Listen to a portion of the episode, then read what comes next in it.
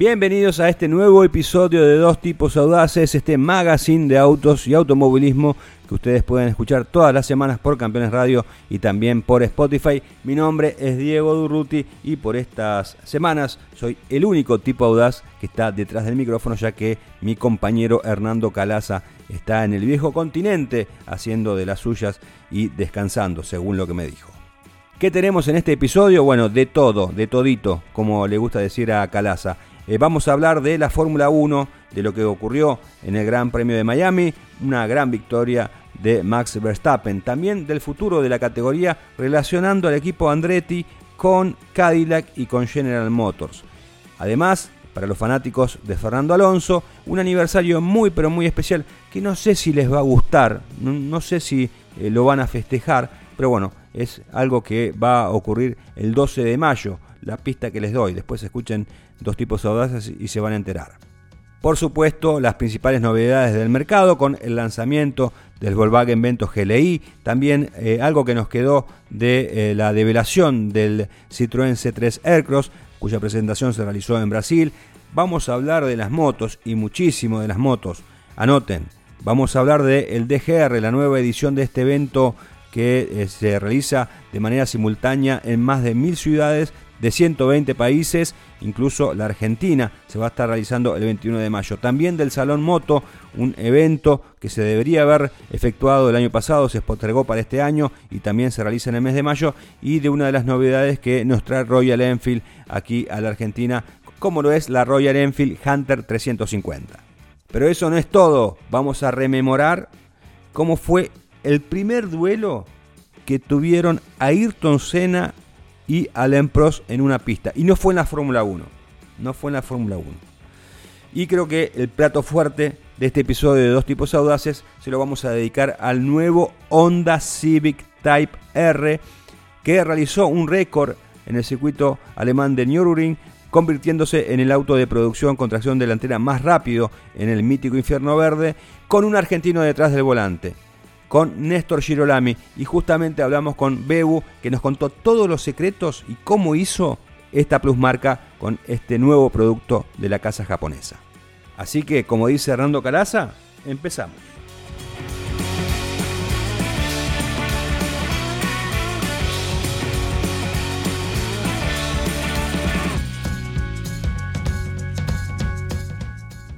Hablamos de la Fórmula 1 y de este Gran Premio de Miami, esta quinta fecha del campeonato que tuvo como ganador a Max Verstappen, un excelente trabajo del piloto neerlandés que había largado desde la novena posición, pero se fue como una tromba marina y pasó por arriba a Checo Pérez que había largado desde la pole position y a Fernando Alonso que lo había hecho desde el segundo lugar. Creo que con esta victoria Max Verstappen no hace otra cosa que eh, consolidar su posición de líder del equipo austriaco. Recordemos que hoy por hoy tanto Verstappen como Pérez son los únicos pilotos eh, que están en condiciones de luchar por el título, porque el resto está muy alejado, más allá de los podios que realiza Fernando Alonso. Eh, la realidad es que el Aston Martin no es un vehículo que pueda luchar de lleno eh, por una victoria y menos contra los Red Bull. ¿no? Hablemos un poco de lo que ocurrió el día sábado en las pruebas de clasificación, una tanda cronometrada que, faltando solamente un par de minutos, es detenida con bandera roja por un despiste de Charles Leclerc, que no la vio ni cuadrada el fin de semana. Y eh, esto le posibilita justamente a Checo Pérez lograr la pole position, seguido muy de cerca por Fernando Alonso y en el tercer lugar Carlos Sainz. Obviamente eh, con Pérez largando en pole position y justamente Verstappen partiendo desde la novena posición. Más de uno pensó que era la gran oportunidad que tenía Checo Pérez de eh, no solamente acortar la distancia con Verstappen en el torneo, sino incluso tratar de superarlo, porque eh, las eh, condiciones las tenía, estaba largando desde la primera posición, su rival mucho más atrás, y bueno, en un circuito callejero, particularmente como el de Miami, las grandes chances de lograr un muy buen resultado, de irse con una victoria, realmente eran muy pero muy buenas. Pero bueno, Verstappen, como decía al comienzo de este informe, demostró porque es el bicampeón, porque es el número uno del equipo Red Bull y pasó a sus rivales por arriba, uno por uno fue ganando posiciones y bueno, eh, una vez al frente del pelotón nada ni nadie pudo detenerlo para lograr su tercera victoria del año y liderar el doblete del equipo Red Bull, ya que eh, Checo Pérez lo escoltó a más de 5 segundos. Eh, Fernando Alonso, nuevamente en el podio, el cuarto podio en 5 carreras para el piloto español, que también está tercero en el campeonato de pilotos, pero muy lejos. Ahora vamos a hablar de las posiciones. En el cuarto lugar quedó George Russell con el Mercedes, un trabajo del equipo alemán que pasó sin pena ni gloria por Miami. Russell, el mejor eh, piloto del equipo eh, alemán, que no le encuentra la vuelta al auto y eso se hace notar sobre todo en Lewis Hamilton, que es constantemente superado eh, por su compañero de equipo y este fin de semana no fue la excepción. Largó en el decimotercer lugar el piloto siete veces campeón del mundo, mientras que Russell lo hizo sexto y bueno, en la carrera, como les decía, un muy buen resultado para Russell, finalizando en la cuarta posición, mientras que Lewis Hamilton lo hizo en la sexta colocación. ¿Y cómo queda el campeonato después de este primer eh, compromiso de la Fórmula 1 en los Estados Unidos? Recordemos que este año va a visitar también Las Vegas y Austin. Verstappen se mantiene al frente del campeonato, tiene 119 unidades contra 105 de Checo Pérez. La diferencia entre ambos es de 14 puntos. Eh, Pérez había llegado a 6 unidades de Verstappen después de su triunfo en Baku, pero bueno, como decía anteriormente, el gran domingo de Verstappen hace que esta ventaja en favor del bicampeón se amplíe. Fernando Alonso está tercero con 75 puntos, como verán es muy grande la diferencia, completan los cinco primeros puestos de la tabla de posiciones del campeonato de pilotos Lewis Hamilton con 56 y Carlos Sainz con 44. Mientras que en la Copa de Constructores la hegemonía de Red Bull también es muy amplia, tiene 224 puntos contra 102 de Aston Martin 96 eh, de Mercedes, 78 de Ferrari y 14 de McLaren y Alpine. La próxima fecha del Mundial de Fórmula 1 será ya en territorio europeo con el Gran Premio de Emilia Romagna que se realizará en el circuito de Imola el 21 de mayo. Y en un ratito aquí en Dos Tipos Audaces volvemos a hablar de la Fórmula 1 con un aniversario bastante, bastante particular que tiene como gran protagonista al español Fernando Alonso.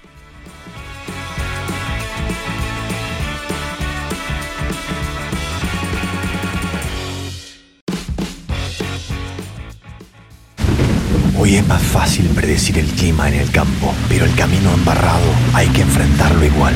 Amarok, lo nuestro son los desafíos. Volkswagen. Para más información consulten www.volkswagen.com.ar. Uno de los vehículos más esperados para este año ya está entre nosotros. Se trata del Volkswagen Vento GLI. Este sedán deportivo de la marca alemana cuenta con novedades en su equipamiento, tecnología y seguridad.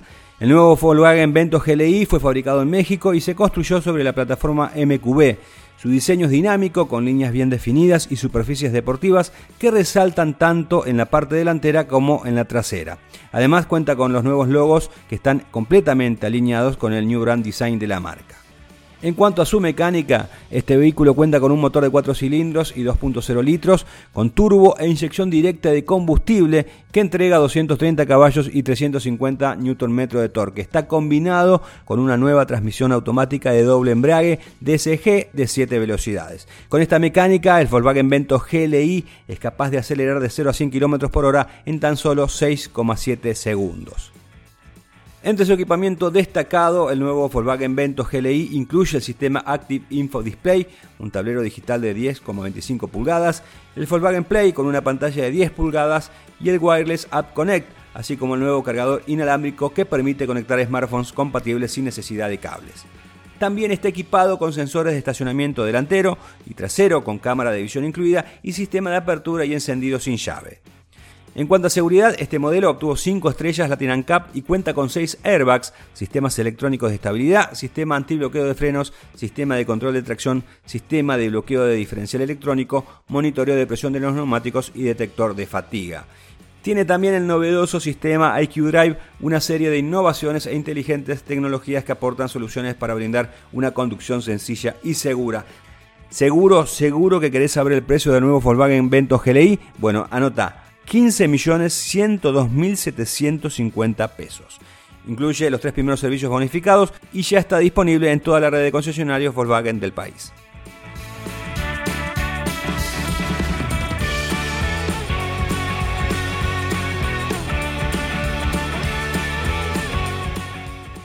Y siguiendo con las novedades para el mercado local y también regional en este caso, Ya Hernando Calaza hace un par de episodios atrás nos había hablado de el nuevo Citroën C3 Aircross, un vehículo que ha sido diseñado específicamente para los mercados de Sudamérica, India y el sudeste asiático. Efectivamente, este modelo de la marca del doble Chevron fue presentado en Brasil y realmente impacta por sus medidas porque crece considerablemente en comparación al Citroën C3 Aircross anterior. En este caso es 4.320 milímetros más largo, por ejemplo, contra los 3.981 de la versión anterior. Es más ancho, ya que mide 1.790 milímetros contra 1.733 y más amplio en su distancia entre ejes con 2.671 milímetros contra 2.540 milímetros. Y algo que lo diferencia de sus rivales es que ofrecerá una opción de 7 plazas cuando se comercialice a fines de este año. Pero bueno, qué mejor que escuchar a Soledad Artúa, la gerente de prensa y relaciones públicas de Citroën Argentina, dando más detalles del nuevo SUV de la marca del doble Chevron, el nuevo Citroën C3 Aircross estamos develando a nivel mundial el nuevo SUV Citroën C3 Aircross que arrancaremos a comercializar en nuestro país y en la región a fines de este 2023. Pero sobre todo se va a diferenciar dentro del segmento por su tercera fila de asientos. Es el único dentro del segmento BSUV en ofrecer la posibilidad de un 5 más 2, tener dos ocupantes más en la tercera fila o también sacar, extraer 100% esas dos butacas que nos da la posibilidad de tener el baúl más grande de su segmento con 489 litros. También va a ser muy tecnológico con la pantalla táctil más grande del segmento, la conexión inalámbrica y por supuesto también 5 puertos USB para que toda la familia pueda ir cargando su celular. Este vehículo entonces muy confortable, robusto y un nato SUV va a llegar entonces a fines de este 2023 de una manera muy accesible para todos nuestros clientes y seguramente complementando con un 360 con beneficios y servicios para nuestros clientes como lo hemos hecho con el C3.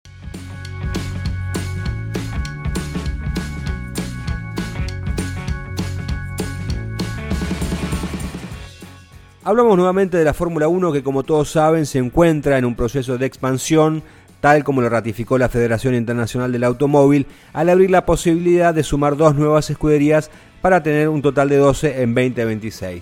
En ese sentido, el equipo de Michael Andretti se perfila como una de las propuestas más firmes para sumarse a la parrilla de la máxima categoría. Andretti ya viene desde hace tiempo no con esta idea de integrarse a la Fórmula 1, categoría que en la década del 90 lo tuvo como piloto, nada que ver los logros conseguidos por Michael Andretti con los de su padre Mario, ¿no? que recordemos fue campeón justamente de la F1. Andretti ya viene coqueteando, les decía, desde hace un tiempo, en algún momento intentó comprar Sauber y aparentemente las tratativas llegaron a estar muy avanzadas, pero bueno, después los responsables del equipo suizo decidieron no cerrar el trato y bueno, lo bien que hicieron, porque eh, el año pasado acordaron justamente eh, un muy buen acuerdo con Audi. Bueno, la candidatura de Andretti se ha visto impulsada por la Asociación de Cadillac, otro de los gigantes en sudamericano que cuenta con el respaldo de General Motors. Desde que se conoció la posible asociación entre Andretti y Cadillac, ha sido habitual tema de debate qué papel va a jugar General Motors en este desembarco en la Fórmula 1 y sobre todo qué estrategia utilizaría el nuevo equipo estadounidense respecto al suministrador de unidades de potencia. En una entrevista concedida a Autosport, el director del programa de Motorsport de General Motors, Eric Warren, ha evaluado la situación y especificado una hoja de ruta a seguir por parte de la empresa respecto a sus planes con la Fórmula 1.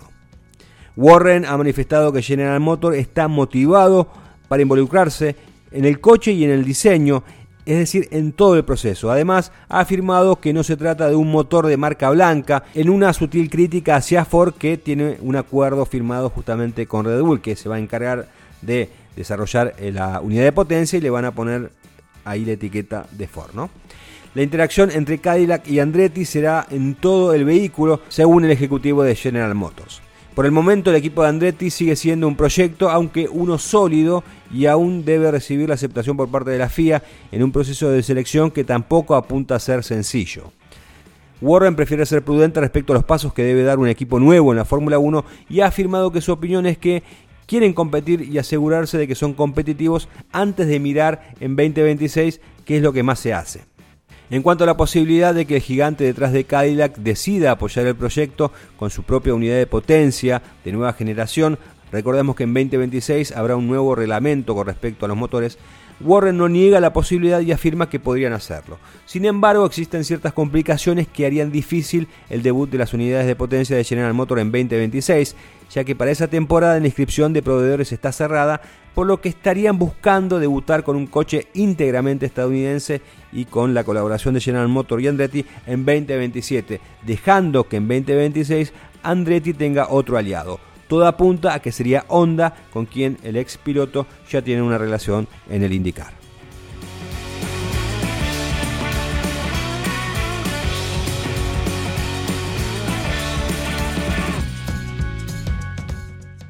Ahora es momento de hablar de las dos ruedas en dos tipos audaces. Hablamos de las motos, que tiene un mes de mayo plagado de novedades, no solamente por las presentaciones, de una de ellas vamos a estar hablando ahora, sino también de algunos eventos de relevancia. El primero, el 21 de mayo, el domingo 21 de mayo, se hace una nueva edición del DGR, eh, uno de los eh, grandes eventos que esperan con ansiedad los amantes de las motos de todas partes del mundo. Y no es para menos ya que es una jornada no solo que es pintoresca, porque sus participantes tienen que estar elegantemente vestidos eh, sobre motos de estilo vintage, sino también por su fin solidario, que es recaudar fondos para la investigación del cáncer de próstata y la salud mental de los hombres. El DGR 2023 se va a realizar de manera simultánea en más de mil ciudades de 120 países y obviamente la Argentina va a estar presente. Eh, las ciudades que ya están confirmadas como parte de este itinerario del DGR son Buenos Aires, que año tras año reúne la mayor cantidad de participantes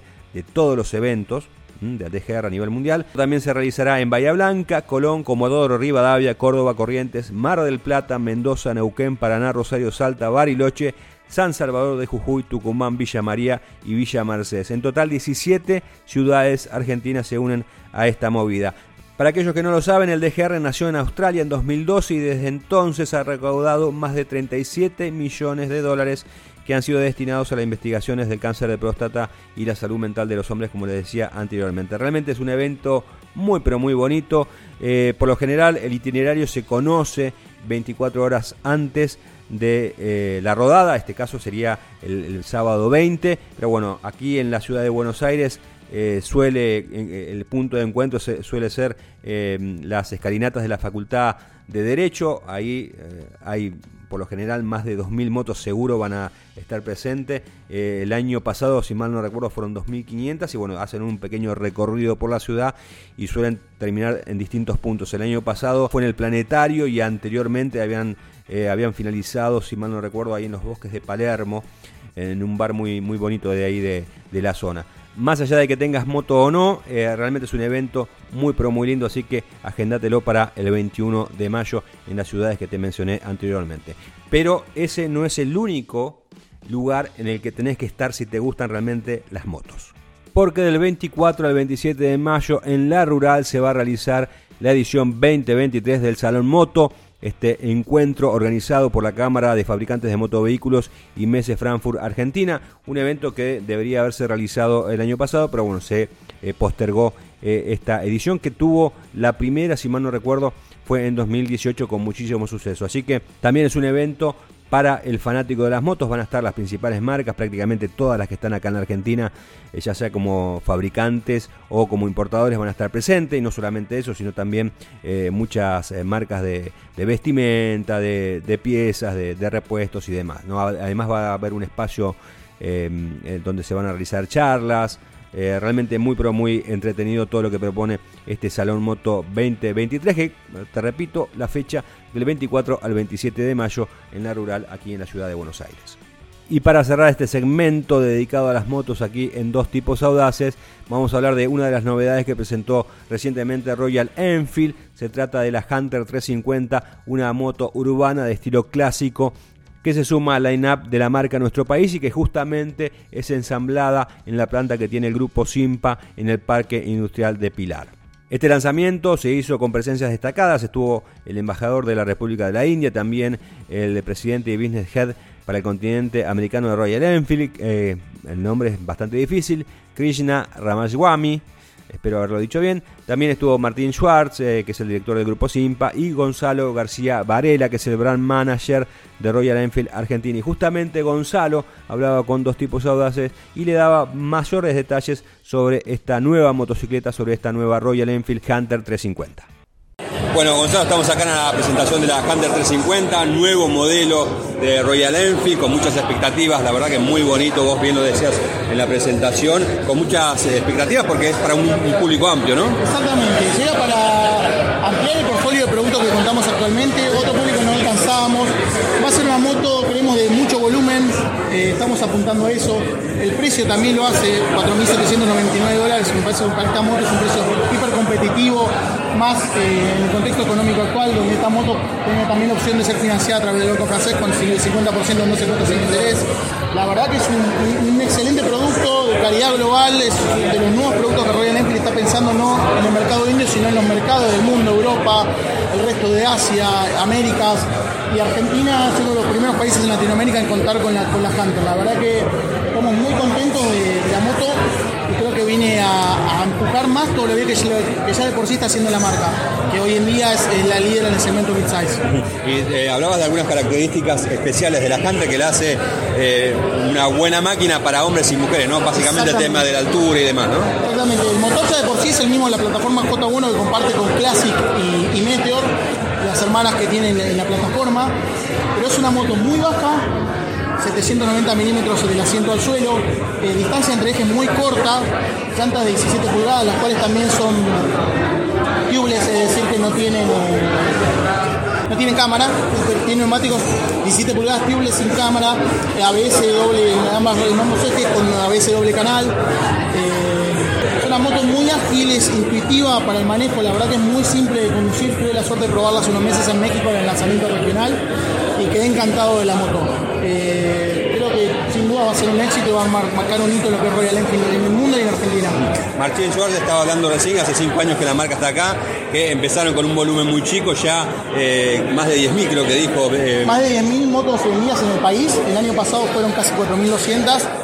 Este año estamos al momento con un crecimiento de 50% respecto al año anterior, por lo cual esperamos hacer este año más de 6.000 unidades en ventas.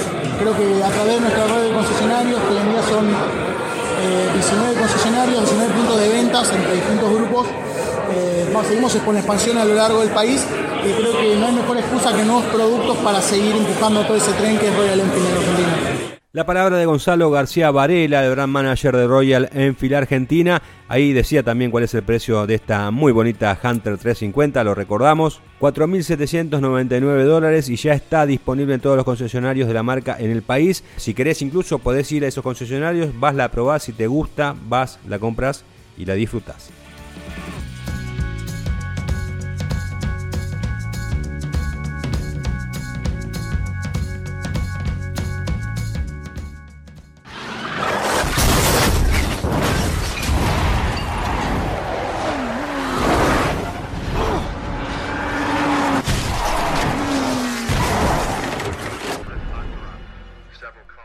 El accidente que sufrió el austríaco Niki Lauda en el Gran Premio de Alemania de 1976 le puso fin a las carreras de la Fórmula 1 en la legendaria variante norte de Nürburgring que tenía una extensión de 22 kilómetros. Así fue que en 1977 Hockenheim tomó la posta y se convirtió de ahí en más en la nueva sede de los grandes premios germanos. Pese a que la competencia se había afianzado en el nuevo escenario, los responsables del circuito emplazado en la región de Eiffel se habían propuesto hacer todo lo necesario para recuperar a la máxima categoría.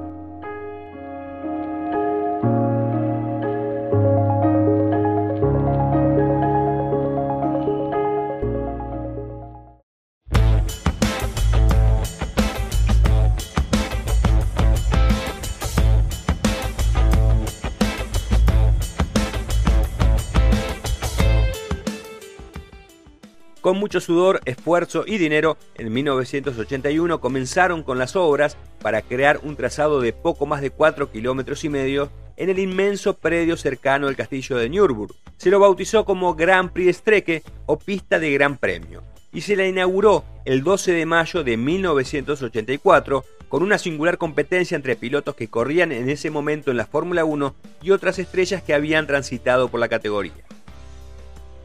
La idea no solo era estrenar de manera oficial la pista, que en octubre iba a volver al calendario de la Fórmula 1 como sede del Gran Premio de Europa, sino también promocionar el espíritu racing del Mercedes 190E. Este modelo, que se había presentado dos años antes, montaba un motor 2.3 litros desarrollado por Cosworth y que erogaba 186 caballos de potencia. La lista de participantes estuvo encabezada por el propio Lauda, el australiano Alan Jones, el francés Alan Prost, el finlandés Keke Rosberg, el inglés John Watson y el italiano Elio De Angelis. A ellos se sumaron otros corredores que ya no estaban en actividad, como el australiano Jack Brabham, los ingleses Stirling Moss, James Hunt y Sean Sortis, el sudafricano Jody Scheckter, el estadounidense Phil Hill, el neozelandés Denny Hume y el argentino Carlos Reutemann. Hello, I'm James Hunt, and therefore I'm very happy to be back at the inauguration of the new Nürburgring. Hello, my name is Carlos Reutemann. I think the new track is uh, adapted for the new modern Formula One. Thank you. Hello, my name is Dennis Holm from New Zealand.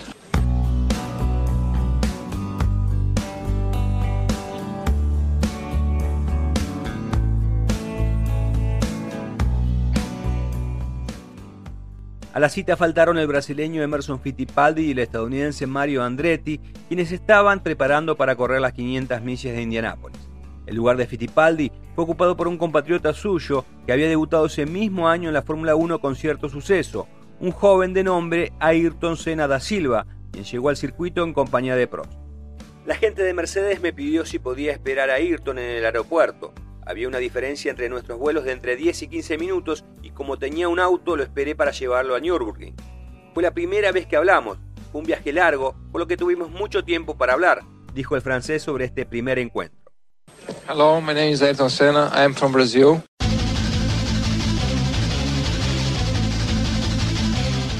Por esas cosas del destino, Prost y Senna fueron los grandes protagonistas de la competencia. El experimentado piloto se aseguró la pole position, mientras que el Nobel talento se acomodó en el tercer lugar de la grilla detrás de Reutemann. En la carrera, el francés y el brasileño se vieron cara a cara. Senna largó mejor y le arrebató el primer lugar a Prost, quien luego aseguró que su adversario se había adelantado en la partida. La pelea terminó en un toque y con el galo retrasado en el pelotón. Senna no tuvo inconvenientes para ganar la prueba, que fue a 12 vueltas. En el podio lo acompañaron Lauda, que arribó a poco más de un segundo del vencedor, y Reutemann, que terminó a 3 segundos y tuvo la posibilidad de demostrar que sus cualidades seguían intactas pese a jubilarse de la Fórmula 1 en 1982. So the Victor's Garland went to the youngest man in Formula One racing, the 24-year-old Brazilian Ayrton Senna de Silva. The runner-up was Niki Lauda, the Austrian double world champion, whose campaign for greater racing safety helped to create the new Nürburgring.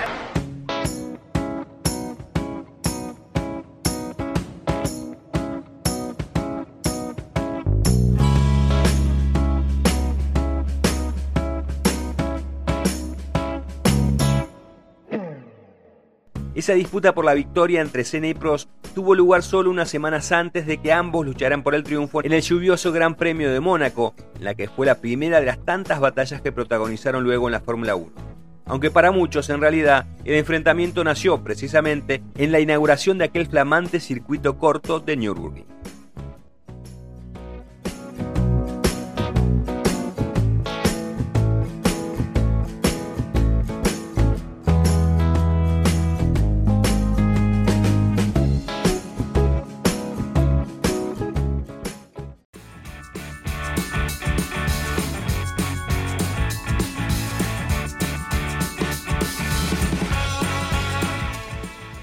En el Gran Premio de Miami de Fórmula 1 se conocieron algunos detalles importantísimos sobre esta película, sobre la máxima categoría que tendrá como protagonista a Brad Pitt y que tiene entre sus productores a Louis Hamilton, nada más y nada menos. Según trascendió, la propia categoría le habría otorgado a Pitt un permiso especial para completar la vuelta previa durante el próximo Gran Premio de Gran Bretaña. Y para esto se crearía un ficticio, un décimo equipo que participaría no solamente en Silverstone, sino también en algunos otros eventos de la Fórmula 1. ¿Qué auto sería el que va a estar conduciendo Pitt para estas secuencias de acción? Bueno, en principio se dijo que iba a ser un Fórmula 1 pero en realidad sería un Fórmula 2 adaptado por el equipo Mercedes. La película que aún no tiene título es producida por Down Apollo Films, que es la compañía productora de Hamilton. ¿Cuál es la trama? No es demasiado original, les anticipo. Pete va a interpretar a un piloto de la Fórmula 1 que sale de su retiro para ser el mentor y hacer equipo con un piloto más joven. Este proyecto cinematográfico ha generado una gran expectativa en el mundo de la Fórmula 1, no solo por la participación de Pitt, sino también por la innovadora tecnología que se está utilizando para capturar las imágenes de la película. Además, la participación de Hamilton como asesor es una clara señal de que se intentará que sea lo más realista posible.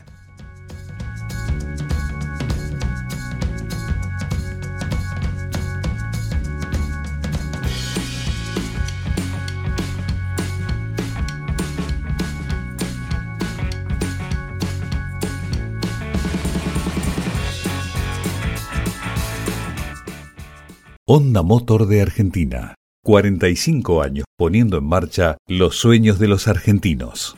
El Honda Civic Type R 2023 que se acaba de lanzar al mercado continúa recibiendo premios y reconocimientos. El último de ellos, hacerse del nuevo récord de vuelta para un automóvil de producción con tracción delantera en el célebre circuito alemán de Nürburgring.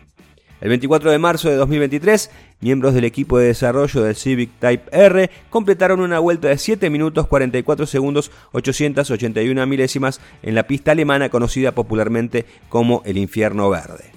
El Type R que ha conseguido el récord de vuelta incorpora el potente motor de 2.0 litros de 4 cilindros con turbo que genera 329 caballos y 420 Nm de par. Este impulsor está acoplado a una transmisión manual de 6 velocidades totalmente renovada. El auto es capaz de acelerar de 0 a 100 km por hora en tan solo 5,4 segundos y alcanzar una velocidad máxima de 275 km por hora. El nuevo y refinado diseño exterior del Civic Type R 2023 también ha contribuido a este tiempo de vuelta récord con sofisticadas soluciones aerodinámicas como el alto ángulo del alerón trasero y los complejos elementos bajo la carrocería que se combinaron para generar una auténtica carga aerodinámica.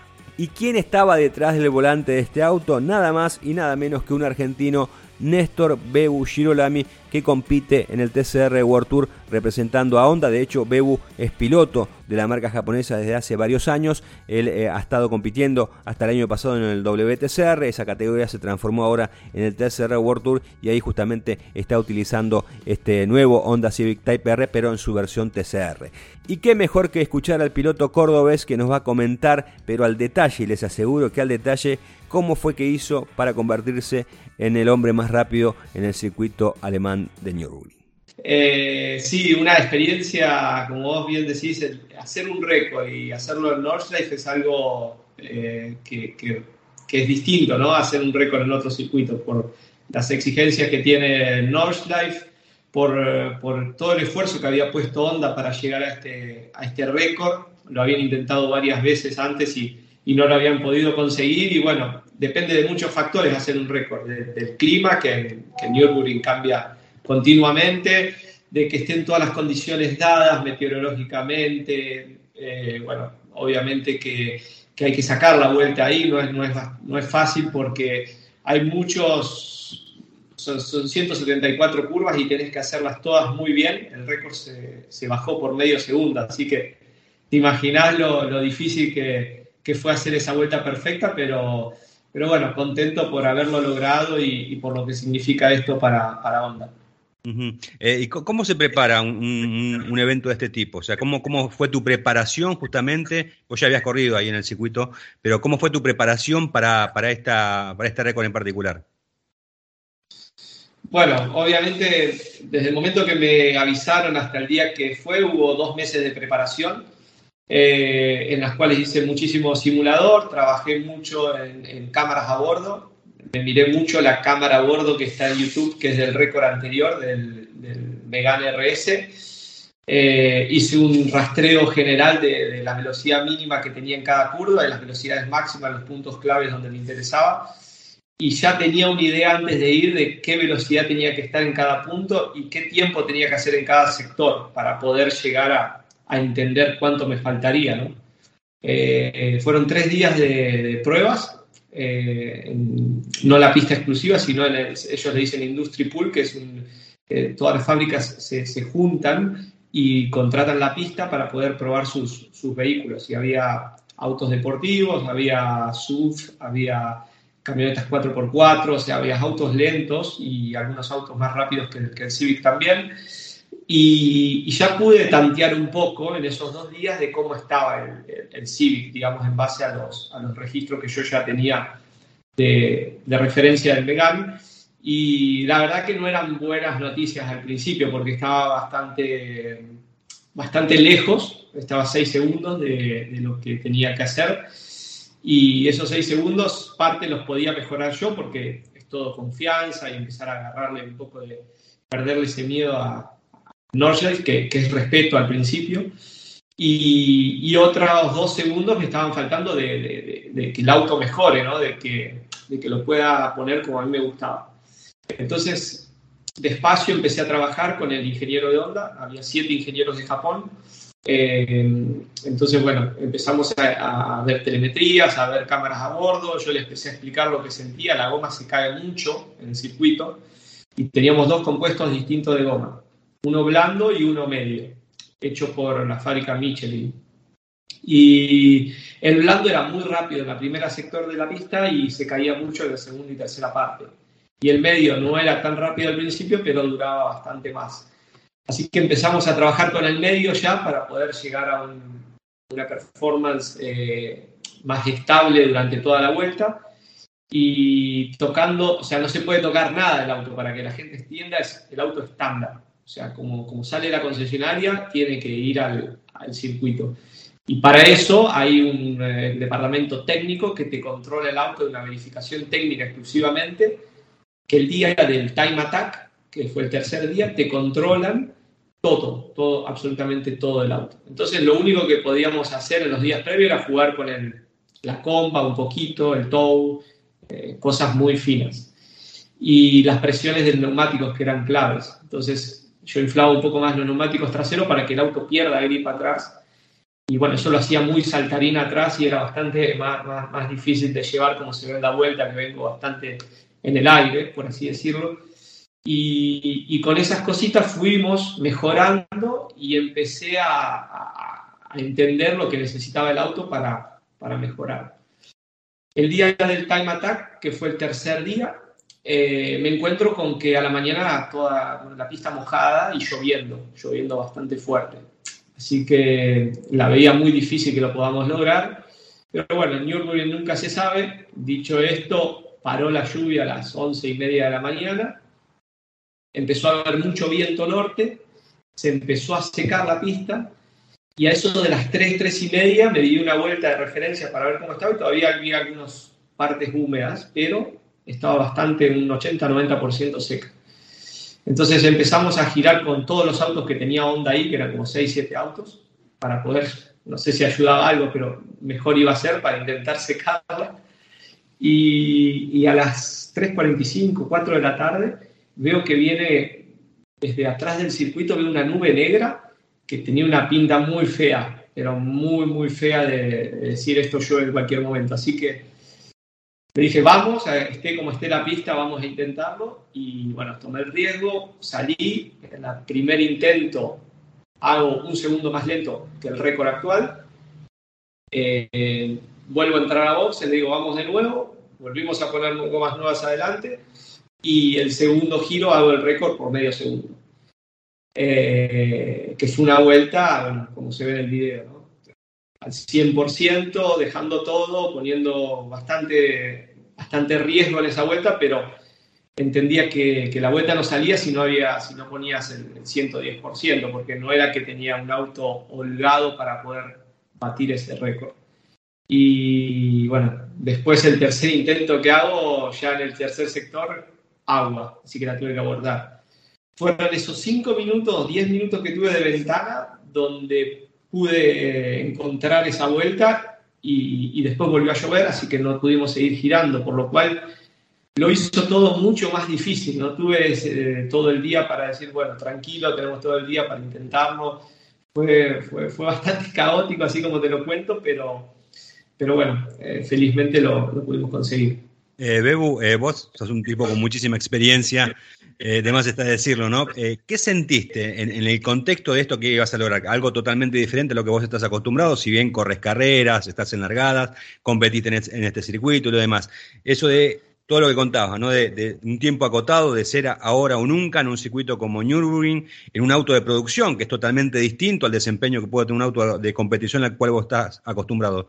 Cuando te subiste al auto y dijiste, bueno, es ahora, ¿qué, qué, qué te recorría en tu interior? Eh, la verdad, digo que al principio no tomé real dimensión de lo que significaba el riesgo que, estaba incurriendo haciendo este desafío, porque uno naturalmente es un corredor de carreras y no mide riesgos. Pero cuando voy en el auto de carrera mío, voy con jaula antihuelco, tengo muchas medidas de seguridad. En este auto no, no tenés nada, o sea, es un auto de calle eh, te golpeás y, venís más fuerte incluso en algunos puntos que el auto de carrera, porque eso me sorprendió.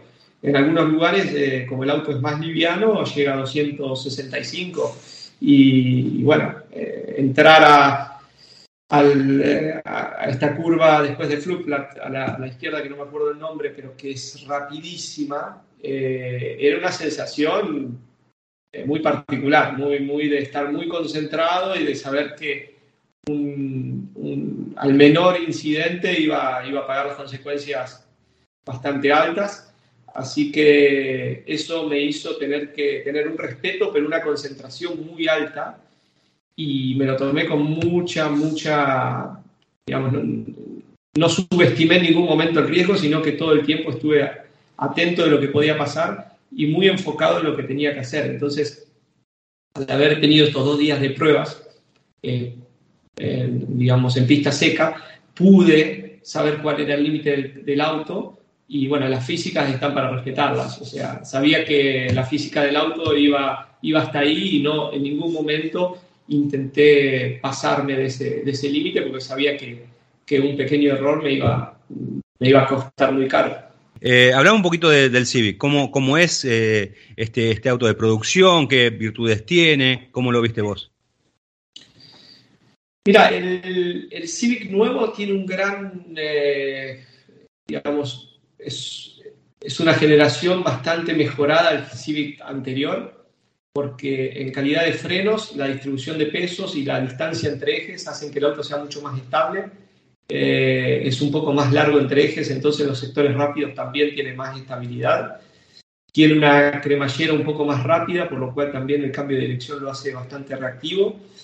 Eh, motor es muy parecido a la edición anterior, no hay muchas diferencias, pero eh, sí en frenada se nota muy, muy, muy superior. O sea, yo te diría que freno y estabilidad en sectores rápidos es lo que más me sorprendió comparado al, Civic anterior. Eh, también has participado en el desarrollo del Civic de TCR, ¿no? ¿Con qué cosas nuevas se van a encontrar los usuarios de este, de este modelo? Bueno, el, Civic TCR eh, es también en la misma dirección, más estable por el paso de rueda más largo en curvas rápido. No perdió rotación en los sectores trabados porque tiene una cremallera más rápida y, lo hace más ágil. Eh, yo creo que tiene quizás menos problemas que la edición anterior en temperatura, si bien todavía no hemos corrido en temperaturas altas ya en Portimao pude sentir que con 30 grados de temperatura ambiente el motor trabaja más frío y eso hace que, que no pierda potencia en, en, carreras de mucho calor. Y, y seguramente un auto que, que, tiene todavía mucho para dar porque está en su fase de, de desarrollo inicial. Así que ya de por sí es competitivo como el anterior y creo que con, con un poco más de trabajo y pulir detalles de, amortiguación, tenemos distintos amortiguadores, tenemos algunos componentes distintos en el auto que todavía no están al máximo y, creo que tiene un gran potencial el auto en sí, ya de, ha, nacido con un, con un, gran potencial y, y me parece también en distribución de pesos que estamos mejor que la versión anterior. La palabra de Néstor Bebu Girolami contándonos todos los detalles de ese récord que logró en Nürburgring y también brindándonos detalles de este nuevo Honda Civic Type R, tanto en su versión de calle como en la versión TCR.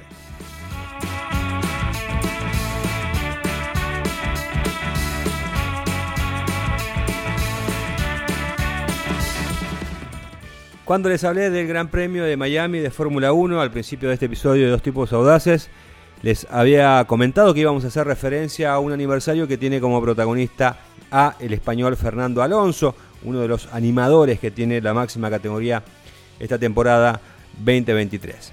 Como saben, Fernando Alonso está teniendo una gran temporada en Aston Martin, ya subió a cuatro podios en cinco carreras, está tercero en el campeonato, si bien, como les decía anteriormente, es muy poco probable que esté luchando por el campeonato, está ahí expectante, ¿no? Si le pasa algo a los Red Bull, seguramente Fernando Alonso va a estar ahí en condiciones de ganar. Y si consigue ese éxito, sería su 33 triunfo en la Fórmula 1. Ahora bien, ¿cuál es el aniversario que tiene como protagonista a Nano? Bueno, el 12 de mayo se cumplen 10 años del último éxito que consiguió en la Fórmula 1. Así es, el 12 de mayo de 2013 y frente a su público, porque esto aconteció en el Gran Premio de España celebrado en Barcelona, Fernando Alonso logró su última victoria en la categoría a los mandos de una Ferrari. En aquella oportunidad compartió el podio con Kimi Raikkonen, que corría para Lotus, y con Felipe Massa, otro miembro de la escudería. Después de esa victoria que logró en el circuito catalán, Fernando Alonso no volvió a ganar jamás en la máxima categoría, ni siquiera en 2014, que fue su último año en Ferrari. Después, entre 2015 y 2018, compitió en McLaren sin demasiada fortuna, en parte por la falta de competitividad que tenía el motor Honda y también por algunos desencuentros que tuvo con la cúpula mayor del equipo de Walking. 2019 y 2020 Fernando Alonso decidió no competir en la Fórmula 1, eh, se involucró en otros desafíos como el Mundial de Resistencia, fue campeón de hecho del Mundial de Resistencia y también ganador de las 24 horas de Le Mans y también incluso probó suerte en el Rally Dakar demostrando que literalmente es un piloto todoterreno. En ese afán de volver a ganar y de volver a ser protagonista en la Fórmula 1 en 2021 volvió a la categoría, esta vez con Alpine y el hecho de su regreso justamente a, esta escudería tenía mucho que ver con su relación con Renault, porque de hecho el equipo Alpine no era otra cosa que el equipo Renault en el cual ya había competido. Bueno, lamentablemente el auto jamás fue competitivo, incluso se vio un poco perjudicado por ese favoritismo que había de los franceses hacia Esteban con su estrella en ascenso. Ahora con esta nueva vida que tiene Fernando Alonso junto al equipo Aston Martin, bueno, realmente las chances de cortar esta extensa racha sin festejos es realmente muy grande, pero repito, debería suceder algo con los Red Bull de Max Verstappen y Checo Pérez como para dejarle la vía libre a Fernando Alonso y que eh, se encamine hacia su 33 éxito, que es lo que tanto están esperando sus fanáticos.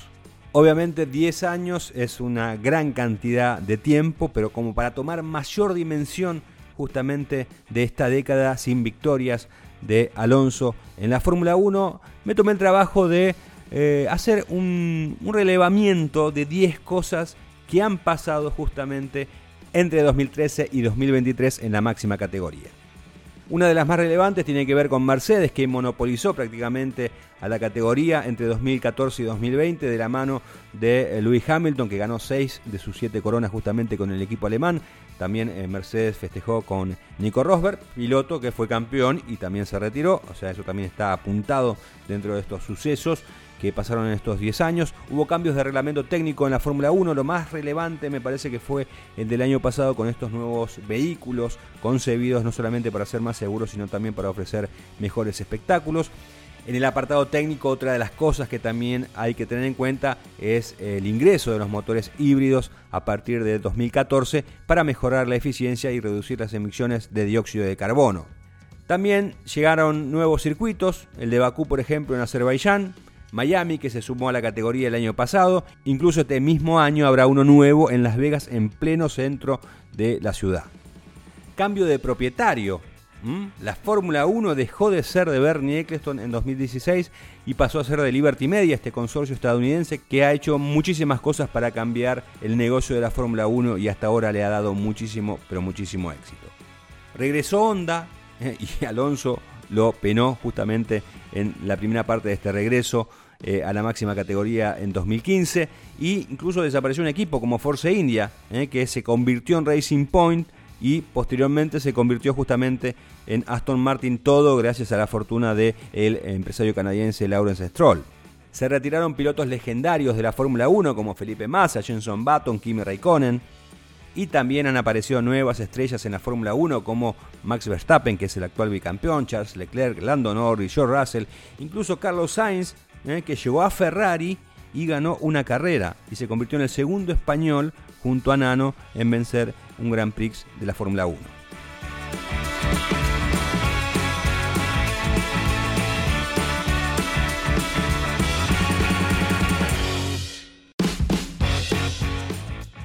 Y así termina el episodio de esta semana de Dos Tipos Audaces, este magazine de autos y automovilismo que ustedes pueden escuchar todas las semanas en Campeones Radio.